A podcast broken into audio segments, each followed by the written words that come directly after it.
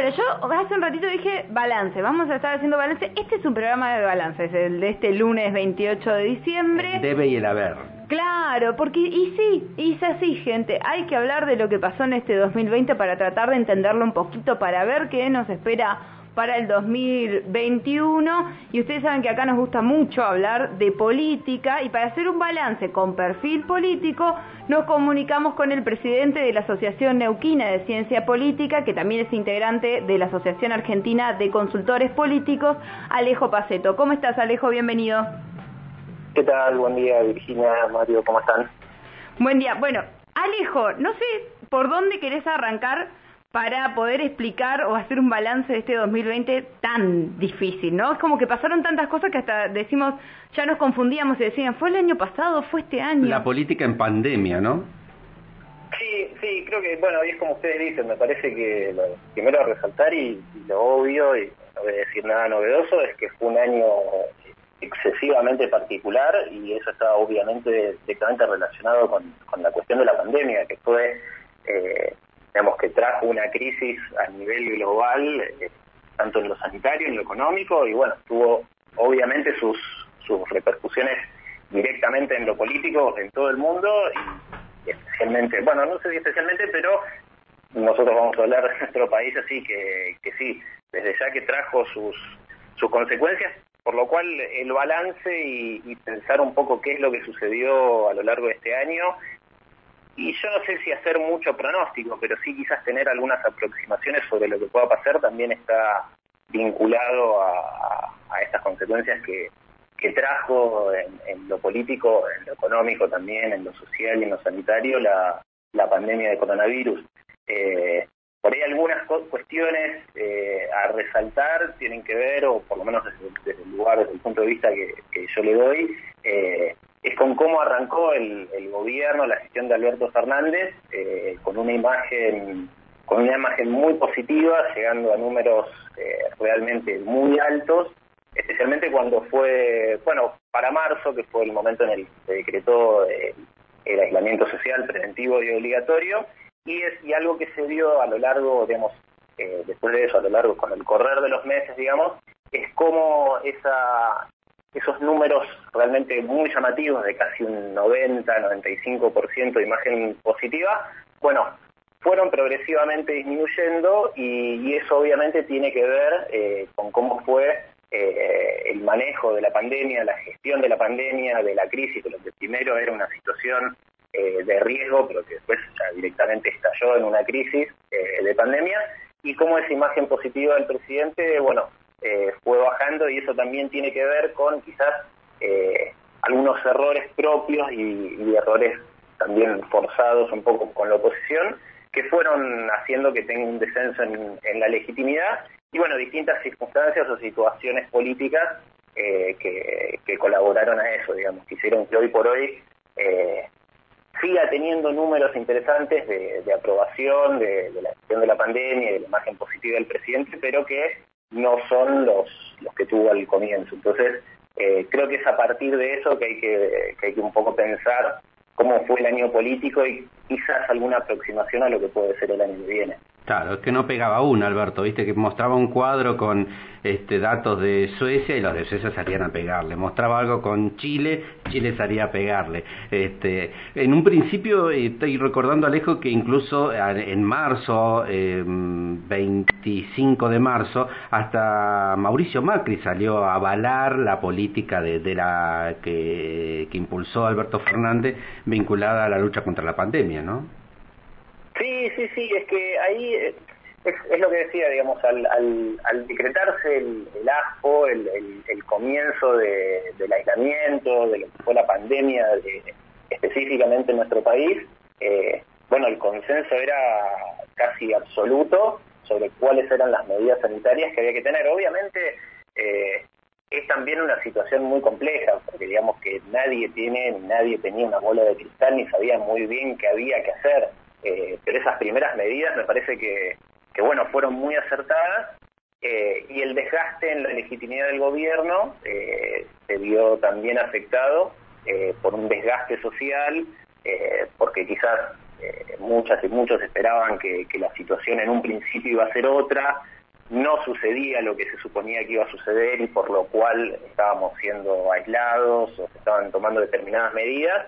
Y bueno, y después eh, hubieron como ciertos eh, intentos de generar batallas épicas que tuvo el gobierno, me parece como fue el, caso más, más, más significativo, o sea, el de Vicentín, el gobierno tomo el, caso de Vicentín de ejemplo, eh, no, no, no supo transmitir, no supo comunicar qué era lo que quería hacer, cuál era ahí la medida que iba a tomar, eh, y, al no tener quizás una pedagogía en la comunicación como sí la tuvo en su momento en, hacer, digamos, esas, eh, esas conferencias de prensa con las filminas, que también llegó hasta a, a pecar eh, en ciertos momentos de, docencia. Bueno, esas fueron cuestiones que, desgastaron mucho, evidentemente, a la sociedad argentina y que, vieron perjudicada la, legitimidad del gobierno, los apoyos, hubieron, bueno, existieron también otras situaciones como fue el casi levantamiento de las fuerzas de seguridad en la provincia de Buenos Aires,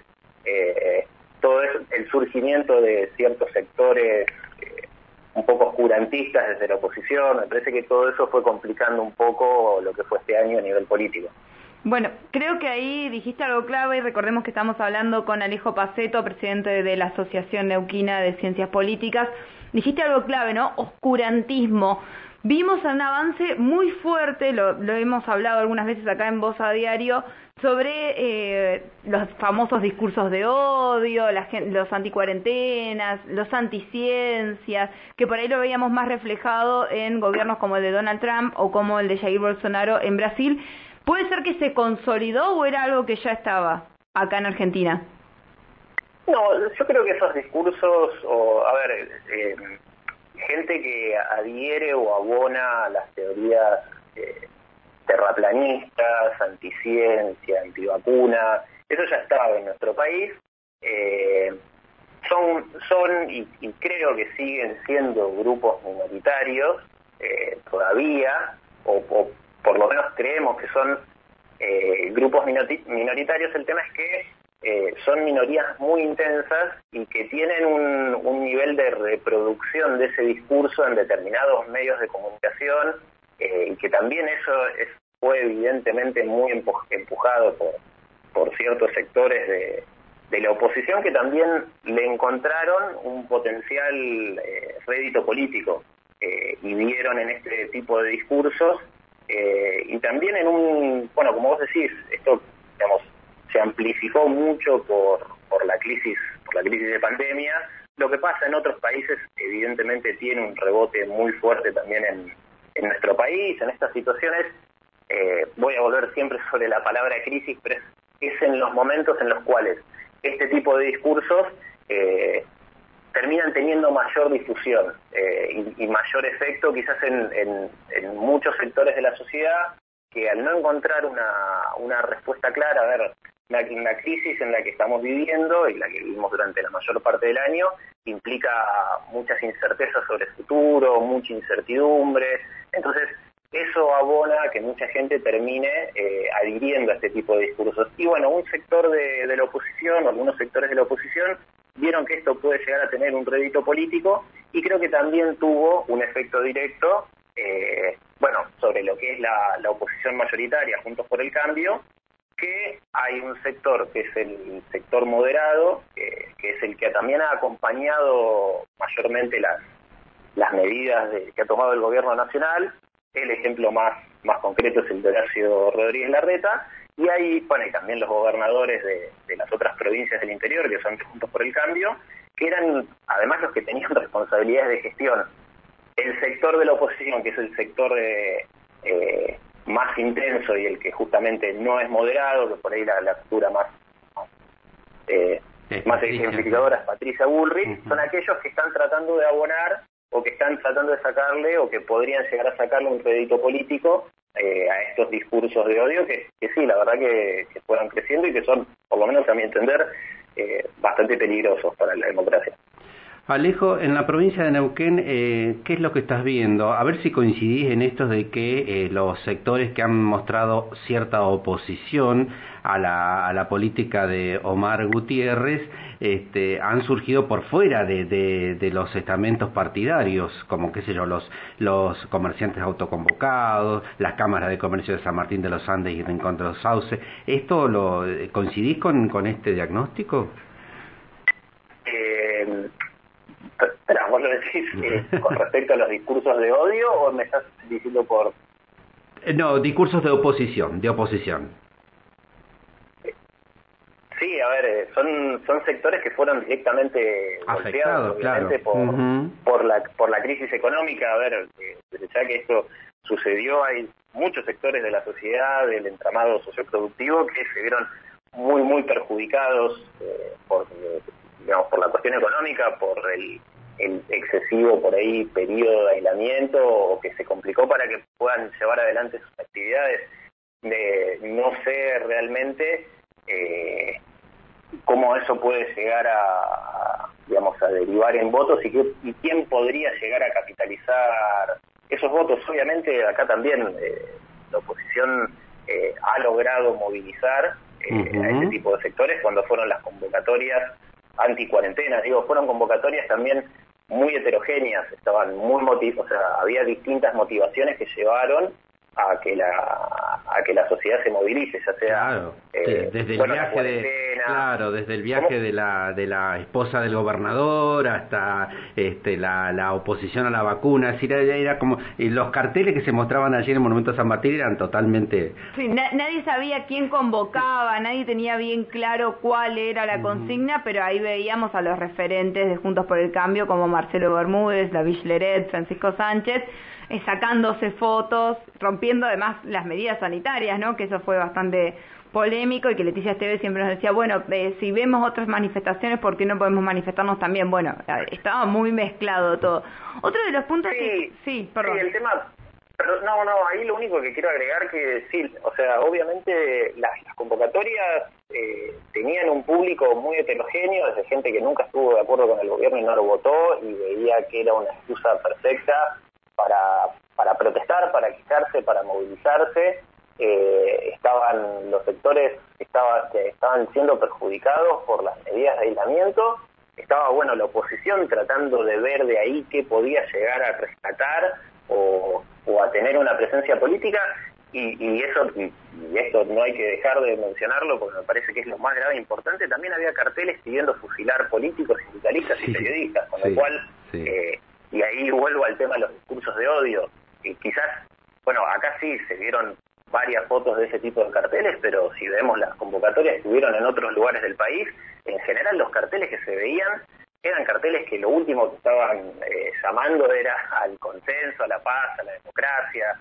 No nos olvidemos cuando fue también el intento de levantamiento de, de las fuerzas de seguridad en Buenos Aires, en la provincia de Buenos Aires, que tuvo algunas repercusiones en otras provincias que por suerte no prosperó, pero digamos, eh, no, no, hay que dejar de, mencionar y, bueno, sí, de eso también la oposición lo ha evaluado, lo ha mirado y hay algunos sectores que son justamente los no moderados, que bueno, les viene muy bien ese tipo de, discursos de odio, de violencia, eh, de intolerancia, anticiencia, antivacuna y todo lo que eso implica nos deja con una mirada de esperanza al decir, no son muchos, son intensos, pero no son muchos, y bueno. Vos hablas de, de estos sectores también que nunca estuvieron a favor del gobierno, pero hay sectores que sí estuvieron a favor del gobierno. Recordemos que fue en diciembre nomás del año pasado, hace un año, que eh, finalmente asumía Alberto Fernández, se cumplió un año de gestión el 10 de diciembre y hubo un año de gestión rarísimo, muy extraño. También hubo exigencias para dentro del frente de todos. Para vos, ¿el gobierno nacional cumplió con esas expectativas que tenían las mismas sectores que lo votaron o quedó ahí o quedó justificado por la cuarentena, por la pandemia? Yo no sé si la palabra sería justificado, bueno, la, podríamos usar porque sería un poco elegante, o sea, sería un poco más elegante, pero pero me parece que sí, la, la, la verdad que el gobierno arrancó hace un año y también pienso en lo que fue el discurso del inicio del periodo legislativo en marzo, eh, haciendo un llamado al consenso, a, también a articular con distintos, con, digamos, con la oposición, con los grandes empresarios, con los sindicatos, con el complejo científico-tecnológico, y bueno, la verdad que eso eh, explotó la pandemia, eh, la crisis del, coronavirus, y, hay, un, hay expectativas que obviamente no pudieron ser cumplidas. El gobierno tuvo que hacer eh, un poco lo que pudo con eso y, relegar, me parece, algunas otras cuestiones. Eh, que bueno, las irá o las, las, saldó de manera interna, las irá saldando, me parece, cuando eh, cuando esperemos ahora este año entrante se, se acomode un poco la situación. Eh, también el año que viene, o sea, este año entrante es un año electoral, elección de medio término, y, bueno, hay que ver también cómo se reacomoda un poco el escenario eh, electoral partidario al interior del, del oficialismo. Un poco de esto comentaba Mario hace un rato y qué, y qué, qué, decisión también aquí en la provincia de Neuquén, donde hay una elección de medio término en el Consejo Deliberante, donde eh, Mariano Gaido va a tener que revalidar su liderazgo en la municipalidad. En Neuquén no hay un Horacio Rodríguez Larreta, podría, después que falleció Pechi Quiroga, no, no hay un contrapeso en el MPN, y el que podría llegar a cumplir este papel es Javier Bartoldi, que está muy, uh, muy mm, aquejado por eh, cuestiones financieras, no, no le alcanza la plata para pagar los sueldos, ¿no? Y el gremio siempre le juega una mala pasada afuera de, su chacra. No, y además que siempre que hay elecciones también, de nacionales también mueve la balanza acá en Neuquén. Exactamente. Sí, sí, obviamente no, no hay, por lo menos, o yo no veo por ahora un, un, liderazgo marcado vía, bueno, juntos por el cambio a nivel local o nuevo compromiso neuquino eh, no, no, no hay todavía alguien que, que, pueda quizás eh, tomar la posta de, de Pechi Quiroga, también, bueno, el, el, MPN resolverá de la manera interna como suele hacerlo las candidaturas y también eh, la asunción de Darío Martínez como secretario de Energía obviamente tiene un, ah, impacto no menor en la política local porque es un poco un, un grano en, en en, lo que es la, la política neuquina, eh, por lo menos para el, para el gobierno provincial. Porque es petizo. hace una oficina de la Secretaría de Energía directamente vinculada al oficialismo nacional, con lo cual eh, no dejan de ser elecciones de, medio término. Eh, es muy difícil saber qué va a pasar, pero bueno, vamos a estar obviamente mirando con atención cómo se desarrolla el año entrante en ese sentido. ¿Habrá fracasó la política de, de la renovación generacional que ideó Jorge Zapac, Alejo? Alejo? ¿Qué pregunta? Eh, y están apareciendo, están reapareciendo en realidad. eh, digamos, eh, Rolando Figueroa hasta otra vez eh, asomando la cabeza. Eh, bueno, por ahí el vicegobernador, si llega a ser candidato, no lo sabemos, digamos, decirlo ahora sería ah, mal, y pronto mandar fruta, digamos, porque eh, sabemos que hay ciertas candidaturas que se definen sobre la hora,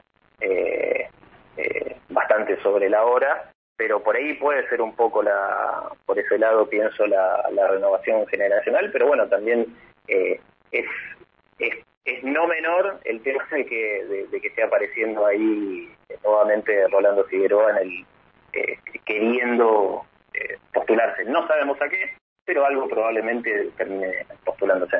Renovación generacional, ni tan jóvenes y ninguna mujer mencionamos, para tener en cuenta, ¿no? Para agregar una cosa más para ver, para ver. Sí, sí, sí, sí, sí, también, eso es un, eh, es un dato que a esta altura del, del casi 2021 la verdad que sigue, sigue llamando bastante la atención. Hay mujeres, hay muchas mujeres con, eh, con, buenos liderazgos, eh, dirigentes, gestoras y, ninguna, nunca ninguna se la nombra como, como, como candidata firme, siempre son potenciales y ahí quedan. Bueno, eso es, eso es algo que tendrá que en algún momento me parece eh, resolver, resolver, perdón, el, el oficialismo provincial. Alejo, muchísimas gracias por ayudarnos a hacer este balance político del año. Seguramente te vamos a estar contactando más adelante cuando tengamos más claro el panorama de las elecciones. Vale, bueno, muchísimas gracias a ustedes y buen cierre de año y, ojalá que mañana, mañana en la madrugada de mañana pueda hacer ley. Bueno, felices fiestas para vos también entonces. Así pasaba Alejo Paceto, presidente de la Asociación Neuquina de Ciencias Políticas.